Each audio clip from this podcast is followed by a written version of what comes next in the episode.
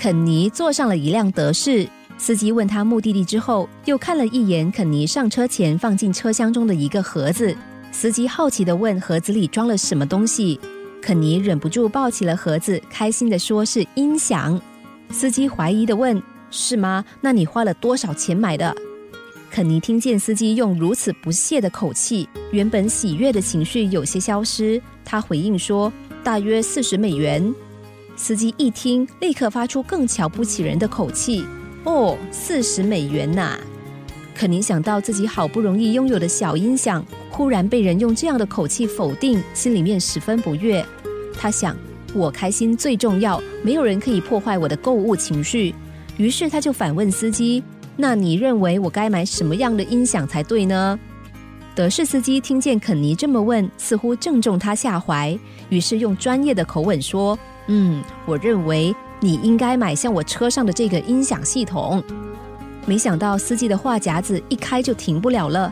他一路不但是介绍车上的音响，还详细的介绍他家中的高级音响设施和选购过程等等。而肯尼也乖乖的坐在车上，静静的听着司机大约二十分钟的吹嘘。后来车子停了下来，目的地到达了。就在这个时候，准备下车的肯尼问司机：“他的那套音响要多少钱？”司机很大声的说：“那可不便宜哦，大概要一万九千美元。”肯尼又问：“哇，果真不便宜耶？那你打算花多久的时间租这辆德士呢？”司机一听，声音忽然降低了下来，答道：“可能会一直开下去吧。我没有钱投资买车，而且目前存的钱还不够养老。”现实生活中，确实有许多人像故事中的司机一样，为了满足虚荣心而过着奢华的享受。他们坚持着人生就是要及时行乐的态度，即使明知未来堪虞，但在欲望的诱引之下，仍然乐于当月光光族的一员。每个月的生活费都透支，你真的快乐吗？当信用卡又刷爆了，下个月的账单又再累积了一笔无法支付的庞大数字时，有多少人不会发出懊悔声？生活不是只有一天，财富也不是每天都有累积。理财的目的和水库储水的意义是一样的，都要有量入为出和储蓄节省的观念。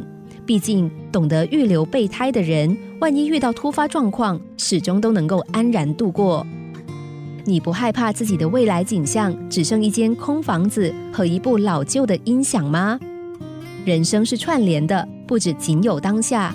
过去没有好好的纠正自己的理财观念，那么我们不妨从现在重新开始。